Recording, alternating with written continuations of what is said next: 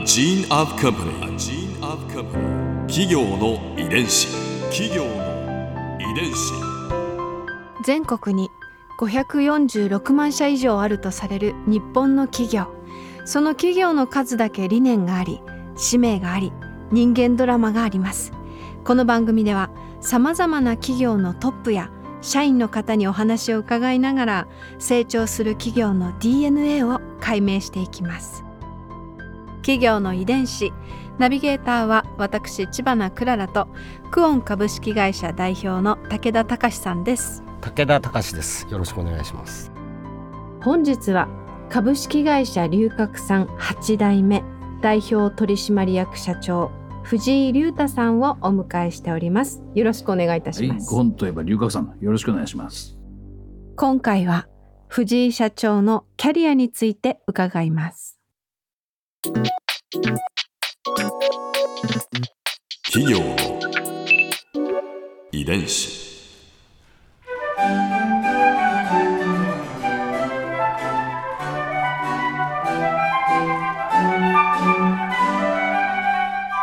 今とっても優雅な音楽が流れていますけれども実はこの曲は藤井社長が演奏されてらっしゃいますそうそう。えそうです。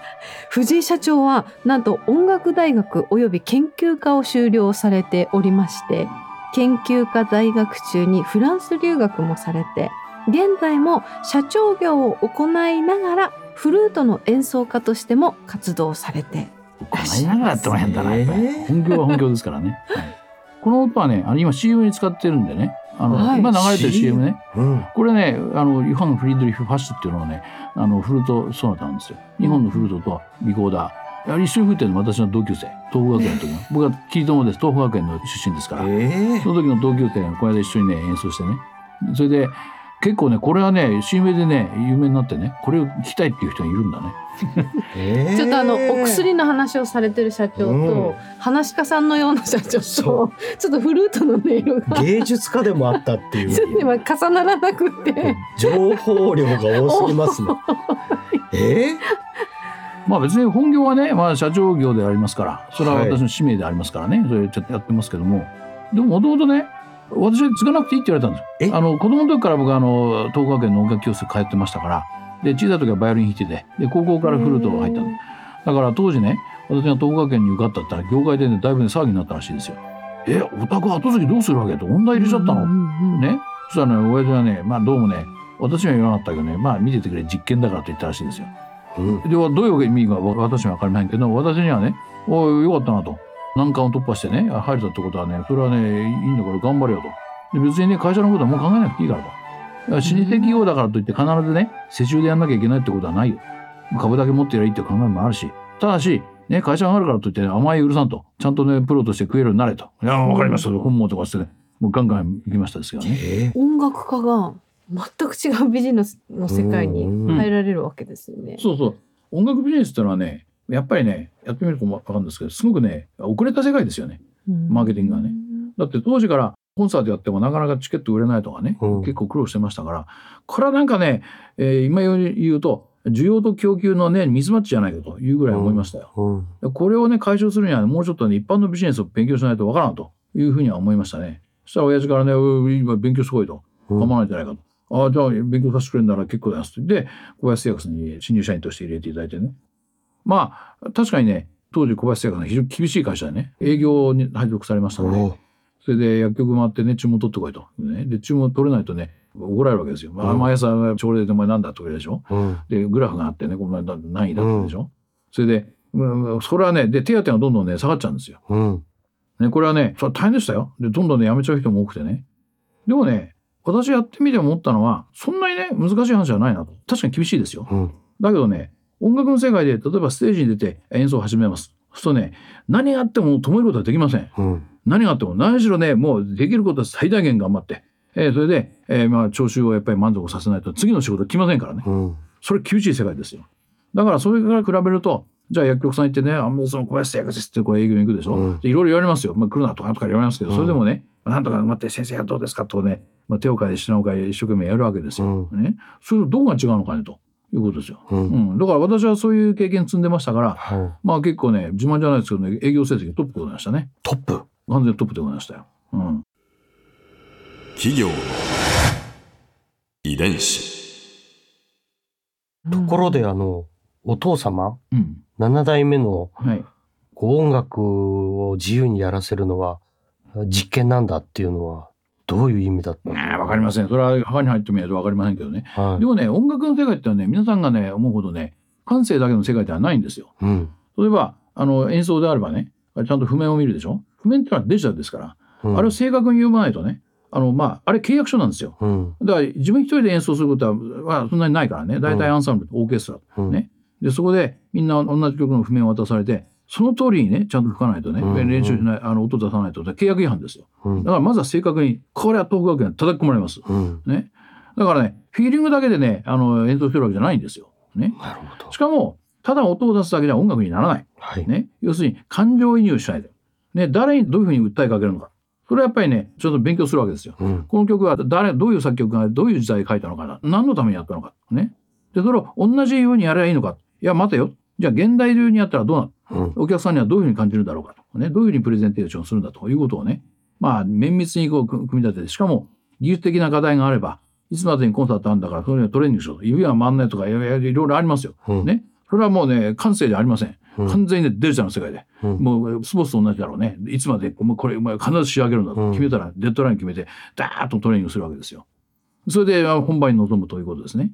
で、本番に臨んで今度は一番大事なのは何か。うん要するに、お客さんが魅了することですから。うんね。これだけ練習しましたから、そんなことみじんも感じちゃいけない。うんね。お客さんが自分の音を聞いて、どういうふうに、この音楽をどういうふうに理解してくれるのか。そういうね、これはね、これは勝負ですよ。うんだから、あの演奏するときにはね、みじんもね、失敗すると思っちゃいけないんですよ。はいうん今日はね、もうこれね、ステージ、今日のお客さんはね、もう私の音楽で魅了するんだとこうね、うんもうねそういう成功する姿を描いてうん演奏するわけですよ。うんね、でも、ビジネスの世界ではね、どうですか？うんほとんど同じ,、でしょ？急成長の龍角散と、うん。その今の音楽のお話はやはりシンクロするお話まあ、なんですよね。ももちろんそうでございます。僕はね、あの、まあ、一応うまくいくとね、皆さん言ってくるんですよ。音大卒業したからうまくいったのかとかね、私はそんなつもりはありませんと思ったんだけど、よくよく考えてみるとですね、他にないよなと。要するに、あの、オンリーワンっていうのはね、まあ、うん例えば10人フルート人がいて、ね、他と同じ演奏したらもう負けなんですよ。あの人の音楽もう一回聴いてみたいなと思わせないとダメだ。それはオンリーワンなんですよ。これはね、はいフランス行った時にね、思い知った。うんやっぱり日本人ってのは真面目だし、まあ、ちゃんとかちった練習してね、行くんですよね。だけどね、どちらかというとね、まあ横並び主義でね、うんあんまり一人だけ目立ったりするとななんだろうって言われるでしょ。うんそういう社会ですよ。村社会ですから。はいだって農業なんかね、一人じゃできないですから。うんみんなで連携しないとね、農業なんかできないわけで。まあうん他の仕事でもそうですけど。だけど音楽の世界ね、それじゃね、ダメなんです。勝てません。うんそれは演奏技術はこっちはバッチリやってますよ。うんまあ絶対負けるはずがないとうんやってんだけど、まあ、アピール度はね、話にならないぐらいだね。先生からね、フランスのね、師匠はね、クリスチャン・ラルレって素晴らしい人格者でもう亡くなりましたけどね、随分怒られましたよ。リュウタ、お前の音楽なんだかたっぱらからんって言われましたよもう、稲妻に打たれたような気分だったよ。もう本当にね、どうしたらいいのかと。うんね、もう大学まで出て一生懸命やってきたのにね、うんなんでそんなこと言われるのかと思ったんだけどね、うんはっと気がついてみると、普段あんまり練習しない連中がね、うわーっと自分を出すんですよ。はいこれはね、かなわねえなと思いましたね。あやっぱり日本人ってはそういうトレーニング受け取らんからね、やっぱりどうしても萎縮しちゃうんですよね。これはダメだと。うん生きていくんだったらね、これを克服しないとダメだと。うんで、一生懸命自分のスタイルを作ったりとかですね、うんもうまあ考えも随分変えましたですよ。だから、おかげさまで向こうでもコンクールも一応ね、まあ小さいコンクールだけど1位取れましたし、おまあそれは私の自信につながりましたよね。だからうん。美術の世界に入った時も、それは非常にね、あの、まあ、あんま考えてなかったんだけど、うん。自然とね、やっぱりね、いや、同じことやっちゃダメなんだ。どうしたらいいんだと。ね、うちの強さを生かすのは何だ大体ね、真面目な経営者は弱いところで強くしろって。うんもう弱いところなんかね、もう生まない。もう忘れる。もう、うんどうせできないことはできない。うんね。で社員教育もしない。やったって忘れちゃうからやらない。ここだけ強くしろってガーってやるわけですよ。ね。そうすると、まあ、どこよりも強いね、組織になるわけですよね。うんここで Clara's Viewpoint今回印象に残ったのはビジネスも成功した方だけれども音楽家の顔もお持ちだっていういやーすごいなー点はね2つも3つもなんか与えるんだなと思って。もうこうビジネスと音楽の、まあ、共通点のお話なんかもすごく興味深く聞かせていただきました。オンリーワンになることってきっと大切ですよね。なんか生きていく上で。なんかでも社長がおっしゃるとああ説得力あるなーなんてつい聞き入ってしまいました。企業の遺伝子。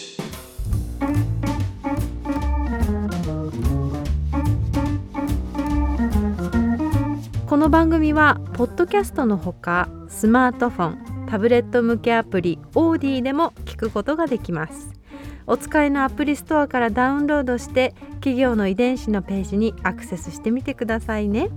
それでは来週もまたお会いしましょう。企業の遺伝子ナビゲーターは私千葉なクララとクオン株式会社代表の武田隆でした。